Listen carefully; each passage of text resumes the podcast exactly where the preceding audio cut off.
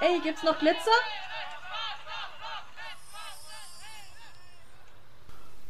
Hallo, herzlich willkommen bei unserem Podcast Gibt's noch Glitzer? Ein Polit-Podcast über Aktivismus und das Leben. Und in unserer heutigen allerersten Folge werden wir über die Grenzen des Legalen sprechen. Wo beginnt überhaupt das Illegale? Was ist überhaupt illegal und sollte das überhaupt illegal sein? Und unter Umständen ist es auch manchmal richtig, etwas Illegales zu tun. Genau. In der heutigen Folge werden wir uns mit historischen Beispielen auseinandersetzen, unter anderem mit dem Kampf von People of Color für Gleichberechtigung in den USA, wo eben Menschen bewusst gegen Gesetze verstoßen haben, um auf Missstände aufmerksam zu machen, wo eben äh, Menschenrechte damals wirklich durch das Gesetz der USA gebrochen worden sind Außerdem äh, gehen wir auf unser Justizsystem in Deutschland ein. Ähm, die Schafferinnen des Grundgesetzes waren sich unserer Meinung nach bewusst, dass das Gesetz nicht immer 100% passend sein kann und deswegen sind da Ausnahmen eingebaut. Ähm, um ein Beispiel zu nennen, die Notwehr, aber auch andere Dinge, womit wir uns später genauer befassen werden. Im zweiten Teil bleiben wir dann auch in der Gegenwart und machen das, was wir dann schon erzählt hatten in der Theorie, nochmal deutlich an verschiedenen Konflikten, wie zum Beispiel der Seenotrettung oder wenn man Sachen aus dem Müll nimmt und sie zu sich nach Hause bringt. Oder allgemein, wenn Menschen für die eigenen Rechte einstehen und das dann in Konflikt mit dem Gesetz kommt. Und ich denke, da fällt uns selbst auch noch einiges ein und wir können da ruhig auch unsere eigenen Erfahrungen einspielen lassen und dann vielleicht das Ganze auch biografisch einbetten und auch erklären, wie wir dahin gekommen sind, wo wir jetzt sind, wie wir in unserem Aktivismus unterwegs sind, was bei uns abgeht und was bei uns vielleicht noch abgehen wird. Damit ihr überhaupt mal wisst, mit wem ihr es hier zu tun habt, ich bin Simba. Und ich bin Kay. Und wir beide haben uns über den Klimaaktivismus kennengelernt. Noch zwei kleine Sachen vorab. Erstens ähm, haben wir eine wundervolle und hochprofessionelle Managerin Holly, die leider ein kleiner Workaholic ist und deswegen ihre Nachrichten gecheckt hat während der Aufnahme und deswegen sind ein oder zweimal ein paar Sekunden Pause. Aber man merkt es gar nicht, der Redefluss ist nicht gestört, ihr versteht trotzdem alles. Ja, und außerdem werden wir über ein paar rechtliche Dinge reden. Ähm, da teilen wir nur unsere persönliche Meinung dazu. Das ist keine Rechtsberatung. So, wir steigen mal ein mit historischen Beispielen, seit wann überhaupt Aktivismus oder welche wichtigen aktivistischen Dinge passiert sind? Ja, äh, was fällt dir so ein? Was mir einfällt, ähm, sind, ist Streik, also allgemein Streikrechte, die Handlung Streik. Da haben wir auch aktuell wieder ein mega interessantes Beispiel mit den wilden Streiks bei Gorilla. Also ein wilder Streik ist einer, der nicht unbedingt legal ist, wo keine Gewerkschaft hinten dran steht, und wo wir beim Thema legale Streiks sind, ähm, historisch gesehen waren Streiks erstmal extrem illegal. Da sind Menschen für einen Knast gekommen, so Anfang der Industrialisierung, als irgendwelche KohlearbeiterInnen gesagt haben, okay, es waren wahrscheinlich Arbeiter. Ja, wollte ich auch gerade ähm, sagen. Aber genau, die, die gesagt haben, yo, wir brauchen Gesundheitsschutz irgendwie, wir brauchen anständige Löhne und dann halt sich geweigert haben zu arbeiten, bis diese Bedingungen zumindest teilweise angenommen worden sind. Da sind Menschen inhaftiert worden für. Und es gibt auch Fälle, wo Streikende dann niedergeschossen worden sind. Zum Beispiel ähm, in der DDR hat es auch eine Streikbewegung am Anfang gegeben, welche dann von der Sowjetunion äh, wo die Protestierenden dann ermordet worden sind. Ich finde das voll krass zu sehen, wie einfach früher oder wie es allgemein erstmal Voraussetzung ist, die Menschen, die zum Beispiel eigentlich arbeitsrechtlich gesichert sein müssen, haben erstmal gar keine Rechte. Und dann muss sich alles erkämpft werden durch Streiks, durch das Überschreiten von wirklich legalen Grenzen. Das ist, ich finde das auch voll unvorstellbar heutzutage. Ja, ey, klar, wenn ich in die Uni will und dann streikt die Bahn voll normal. Streiks ja. sind normal mittlerweile und früher war das einfach heftig illegal.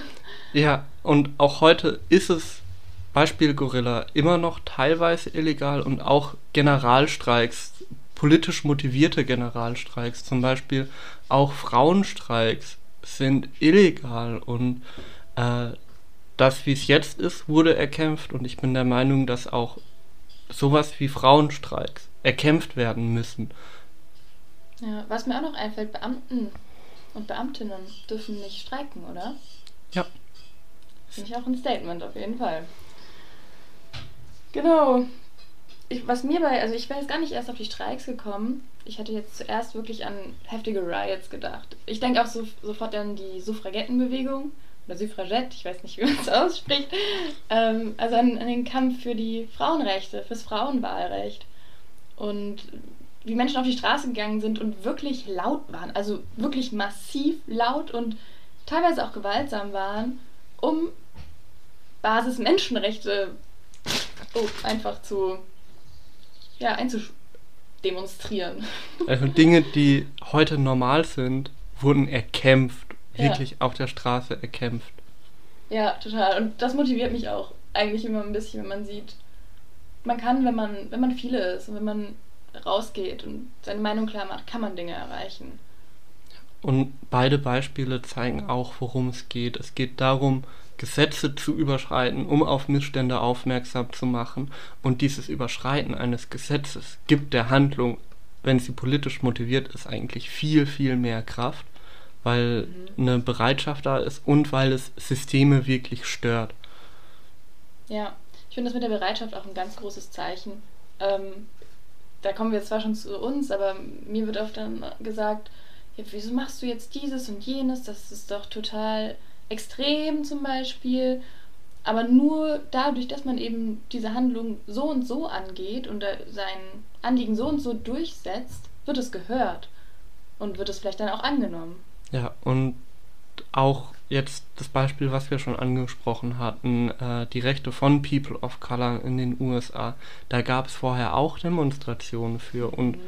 an sich waren die Menschen, äh, die Sklaverei war abgeschafft. Sie waren grundsätzlich, zumindest vom Gedanken her gleichgestellt und trotzdem durfte eine schwarze Frau sich nicht auf den Platz eines weißen Menschen in den, im Bus setzen und genau diese Handlung hat dann dazu geführt, dass es Jahre später nicht mehr so war, dass eine schwarze Frau sich im Bus dorthin setzen durfte, wo sie wollte. Und solche minimalen Gesetze, also wie dieses, ein Mensch darf sich nicht im Bus überall hinsetzen, sind halt ein Zeichen für unglaublich ja. kaputte Systeme, für enorme Diskriminierung und Unterdrückung. Ja, und da steht irgendwie so eine gewaltige Power dahinter, sich dagegen aufzulehnen.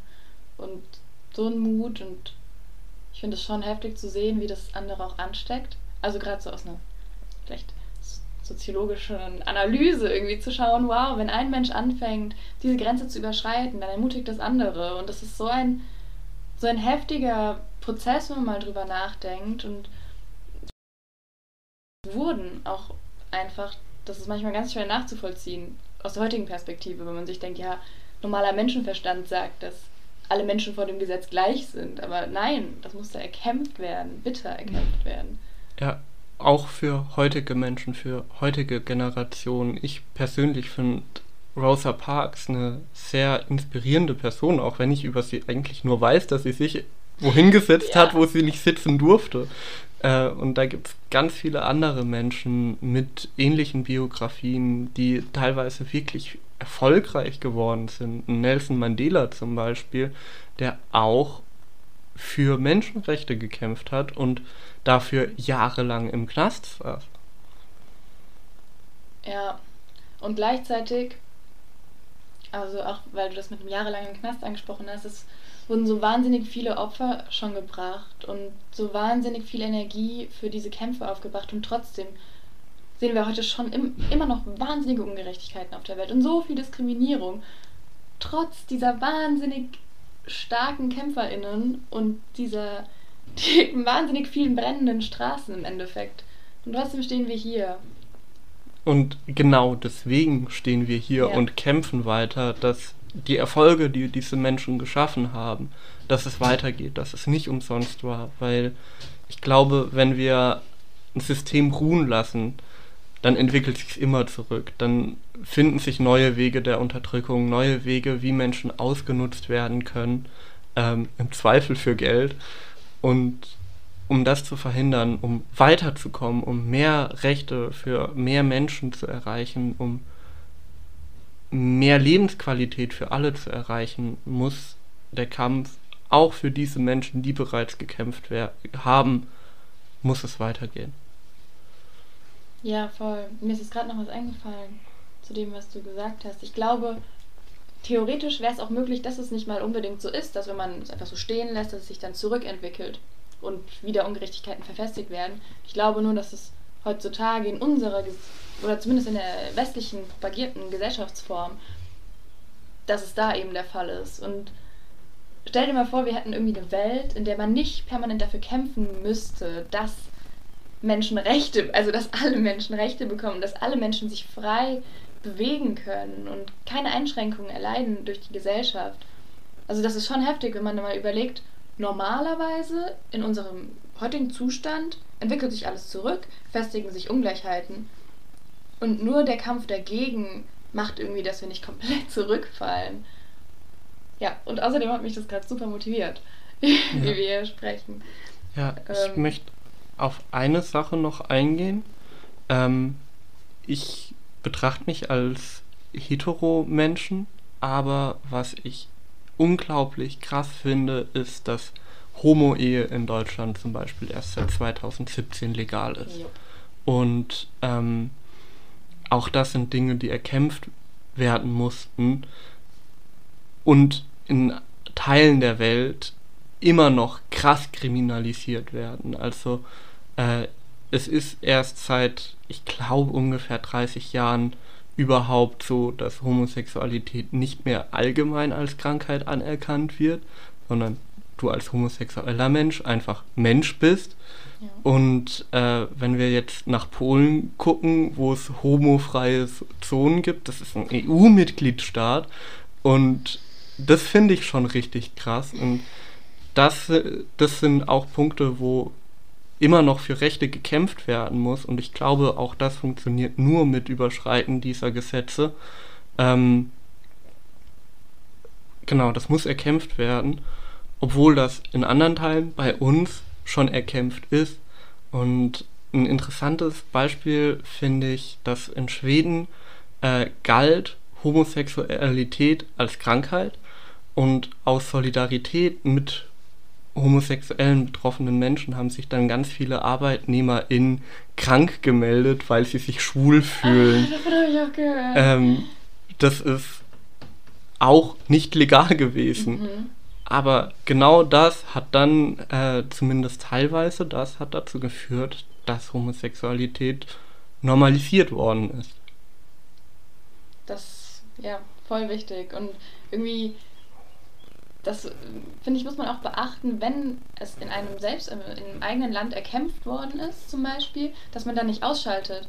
Weil ich finde, dazu tendiert man total leicht. Wenn man sagt, okay, das ist jetzt bei uns erkämpft, zum Beispiel jetzt Frauenwahlrecht ist total normal. Natürlich kann man auch als weiblich gelesener Mensch irgendwie wählen gehen, aber in so vielen Ländern, in so vielen Orten auf der Welt ist das nicht möglich. Und ich finde, also in meinem Umfeld zumindest, wird das so viel ausgeblendet, dass wir auch nur wegen Kämpfen, vielleicht auch internationalen Kämpfen, jetzt wählen können und dass wir da einfach auch selbst dahinter sein müssen, dass jeder Mensch auf dieser ganzen Welt einfach die gleichen Rechte hat und frei ist.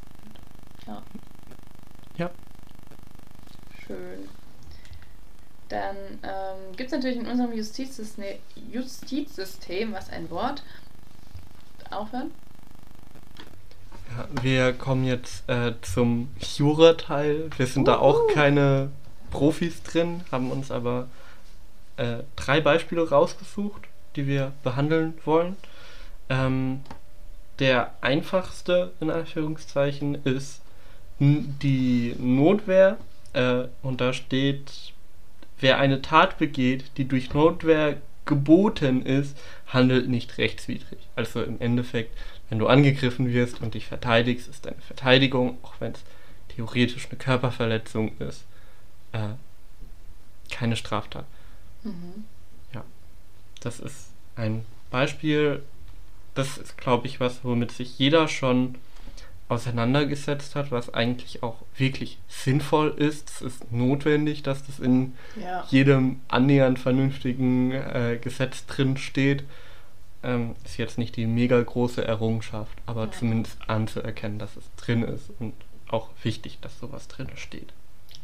Ähm, fällt gerade ein Beispiel ein, zum Beispiel, ich denke, ähm, alle Menschen, die auch von sexueller Gewalt potenziell betroffen sind, können relaten zu dem Deo in der Handtasche oder den Schlüssel zwischen den Fingern, der ja dann doch zur Notwehr eben verwendet werden könnte. Selbstverteidigung ist Selbstverteidigung, legal. richtig. Und richtig. Und nötig, leider. Ja. Jetzt kommen wir zu einem Paragraphen, der auch aus aktivistischer Perspektive interessant und wichtig ist. Nicht nur exklusiv für dieses Thema, aber durchaus interessant ist.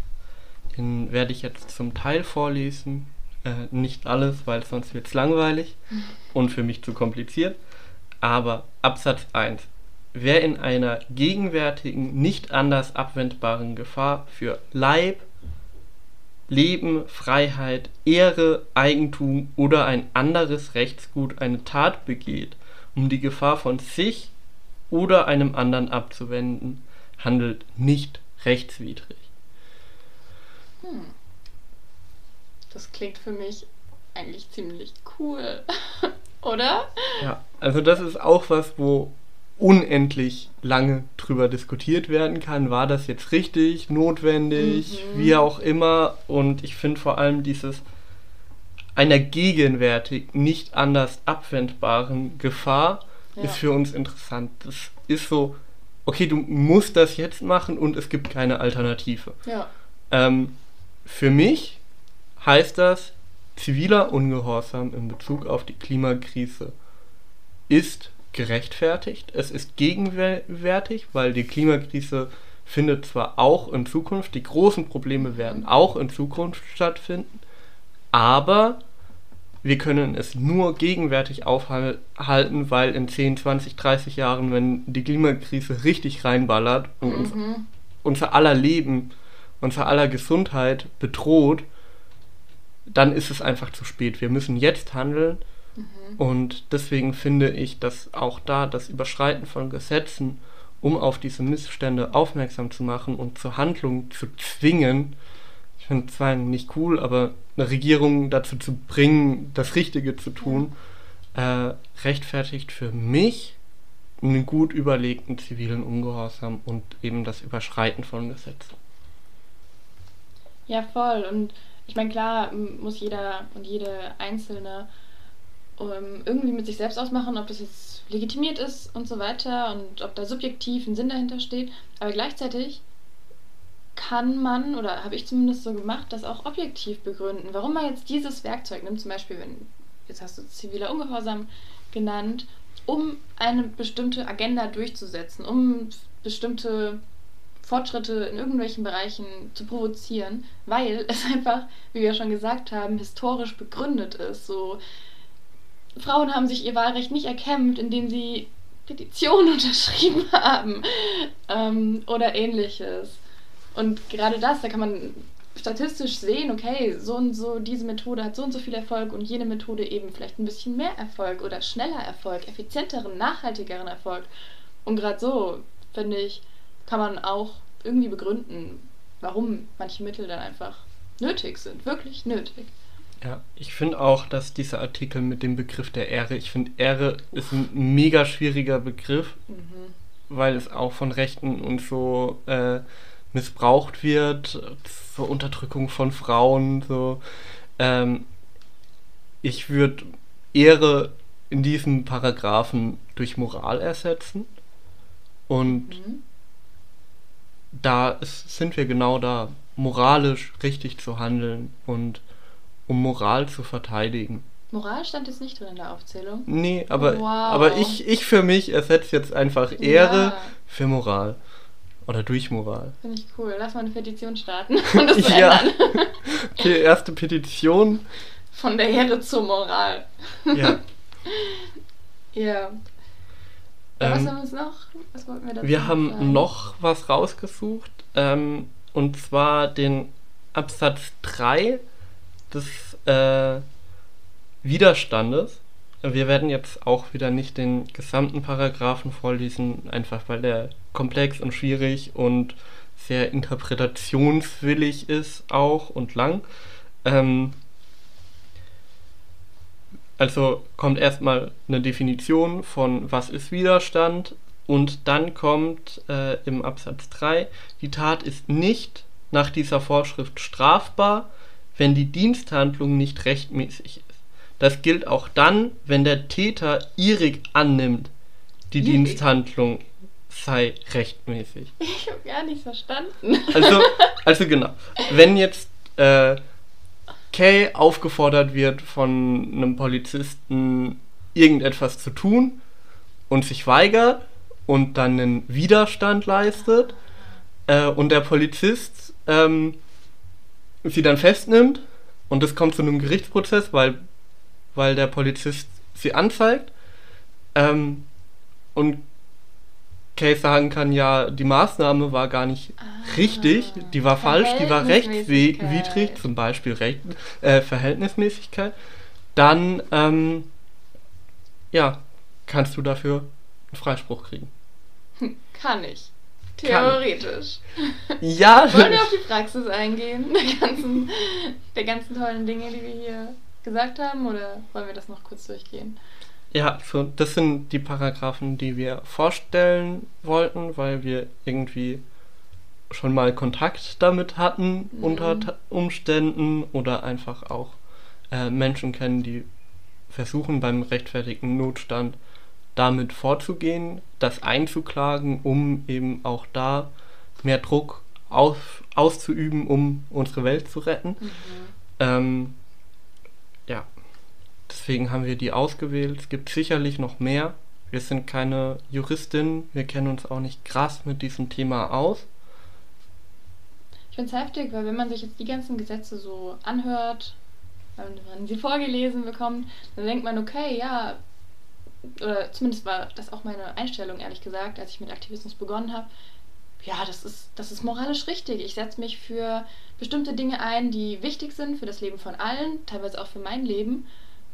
Und dann kann es doch nicht sein, dass, es das, dass das irgendwie in Konflikt mit dem Gesetz bekommt, wenn es solche Paragraphen gibt, die mir irgendwie sichern sollen, dass alles, was ich tue, um zum Beispiel jetzt, ähm, was wurde da alles aufgelistet in dem, zweiten?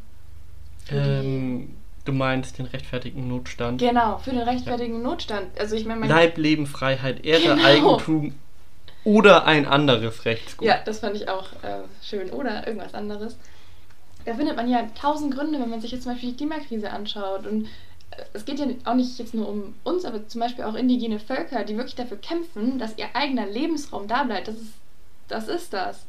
Ähm, oder hier, wenn wir nach NRW schauen, die ganzen Dörfer, die abgerissen werden. Ja. Das ist ein Kampf für das eigene Leben. Ist es, für Lebensgrundlagen. Ja, für, für Lebensgrundlagen, Tatsache. Und dann finde ich es eigentlich es hört sich so an, als würden wir in einer wunderschönen Welt leben, in der man sich dafür einsetzen kann und das Gesetz sagt, toll, was du machst, du bist gesichert, keine Sorge.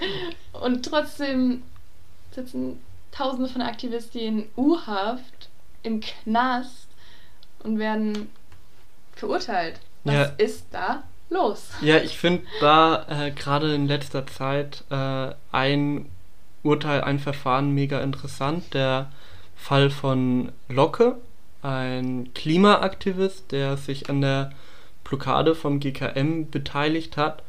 Ähm, GKM, erklären vielleicht. Großkraftwerk Mannheim, also eine dieser enorm großen CO2-Emittenten in Deutschland.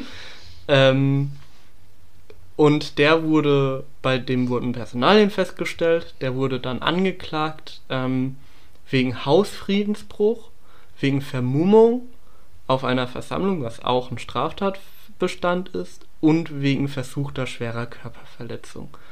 Äh, dass dieser Mensch einen Hausfriedensbruch vorgeworfen bekommen hat und da auch verurteilt worden ist, finde ich, ist juristisch absolut zu argumentieren.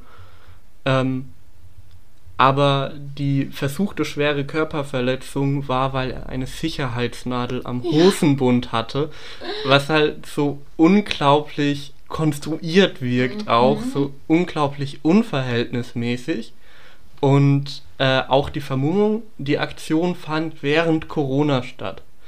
Und dieser. Mensch hat eine Maske getragen und wurde dann wegen Vermummung auf einer Versammlung ähm, verurteilt. Und ich finde auch dieses Vermummungsverbot. Äh, ich verstehe, wo es herkommt, Mhm, aber ich finde es mega problematisch. Gar nicht ähm, jetzt für mich selbst, aber ich weiß von Menschen, die zum Beispiel äh, an Protesten für Rojava, also eine autonomische kurdische Mhm. Region, äh, teilgenommen haben und sich jetzt nicht mehr trauen, äh, in die Türkei zu fliegen oder zu fahren, weil sie Angst haben, vom dortigen Regime festgenommen zu werden, weil sie hier in Deutschland an einer Demo teilgenommen haben, weil hier dann einfach wirklich Menschen am Rand der Demo stehen und die Demo abfilmen und es dann Ja. dem Erdogan-Regime weitergeben. So, Ja, es wird einfach kein sicherer Raum gegeben in dem Ja. Moment. Das Gesetz sagt in dem Moment, nein, das ist uns nicht wichtig. Wir bieten dir keinen Raum, deine Meinung zu äußern. Und das ist schon enorm irgendwie. Und äh, was ich jetzt auch heftig finde, jetzt im Fall von Locke, da war es also nicht nur so, dass diese, ich nenne sie jetzt mal schönen Utopie-Paragraphen, die wir am Anfang vorgelesen haben, einfach nicht angewandt wurden, einfach ignoriert worden sind oder was weiß ich, sondern auch noch irgendeine wilde Story drumherum konstruiert wurde mit dieser Sicherheitsnadel. Ja. Ähm, also das die, ist schon wild. die mag sicherlich da gewesen Ja, sein, ja. aber das ist ja keine versuchte Körperverletzung. Also Ich glaube nicht. es ist eine ich glaube, ich habe Sicherheitsnadel. auch eine Sicherheitsnadel irgendwo in meinem Top gerade. Ja. Jeder Mensch, der einen Button an der Kleidung hat Ja. oder am Rucksack, begeht damit dann theoretisch eine, eine Straftat. Das ist So. fucking gruselig. Ja, und das ist eben konstruiert und äh, da schadet sich unser Justizsystem, finde ich, selbst. Ja, im Prinzip schon. Und ich freue mich schon, wenn wir uns in nächsten Podcast-Folgen mal darum unterhalten, warum das so ist. Warum es diese pa Paragraphen in der Theorie gibt und warum in der Praxis dann trotzdem massiven Verurteilungen stattfinden. Ja, du lächelst schon. Wir finden da bestimmt einige Gründe. Wird eine interessante Folge. Wie hoffentlich alle Folgen. Auf jeden Fall. Ich würde sagen, damit haben wir dann auch schon den Grundstein gelegt für den zweiten wundervollen Teil dieser ersten Folge.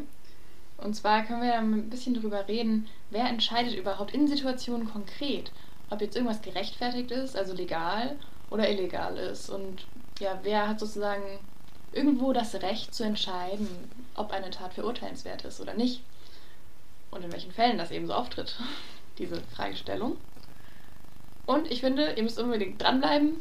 Simba bewirbt gern noch die, unseren zweiten Teil. Ja, äh, wir reden auch über Lebensmittel retten. Oh ja, Müll. kriechen. Müll. Ja. äh, mega spannendes Thema. Genau, und nicht zuletzt auch unsere eigenen Activity-Stories.